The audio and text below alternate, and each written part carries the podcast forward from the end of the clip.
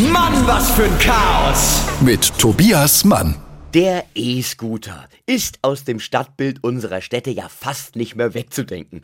Auch wenn es sich dabei um eine relativ würdelose Form der Fortbewegung handelt. Weil man sieht ja letztlich auf so einem Ding aus wie ein übermotorisierter Dreijähriger. Der erlesene Kreis der Liegeradfahrer atmet seitdem allerdings erleichtert auf, weil sie damit nicht mehr die lächerlichsten Gestalten im Straßenverkehr sind. Natürlich kann man die Existenz des elektrischen Rollers damit begründen, dass dringend eine klimaneutrale Mobilitätswende stattfinden muss. Es ist ja auch wahr. Womit dabei aber immer gerechnet werden muss, ist der Wahnsinn der Menschheit.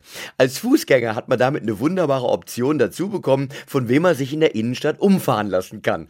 Aua! Am interessantesten ist der Scooter aber ja nicht in seiner ursprünglichen Funktion, sondern wenn er als modernes Kunstobjekt in großer Zahl am Straßenrand aufgeschichtet wird.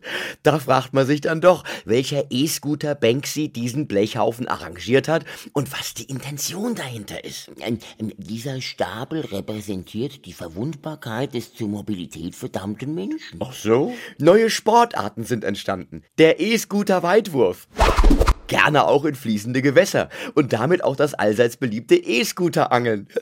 Ich habe letztens so ein Ding sogar auf dem Standstreifen an der Autobahn liegen sehen.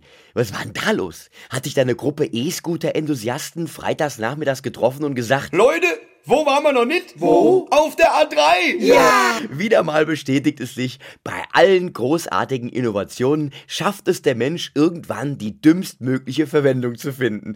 Also wenn man wirklich noch ein Indiz dafür gebraucht hätte, dass die Menschheit dem Untergang geweiht ist, der E-Scooter, der mit großem Aufwand auf den Friedhofszaun gezwirbelt worden ist, sollte Zeichen genug sein.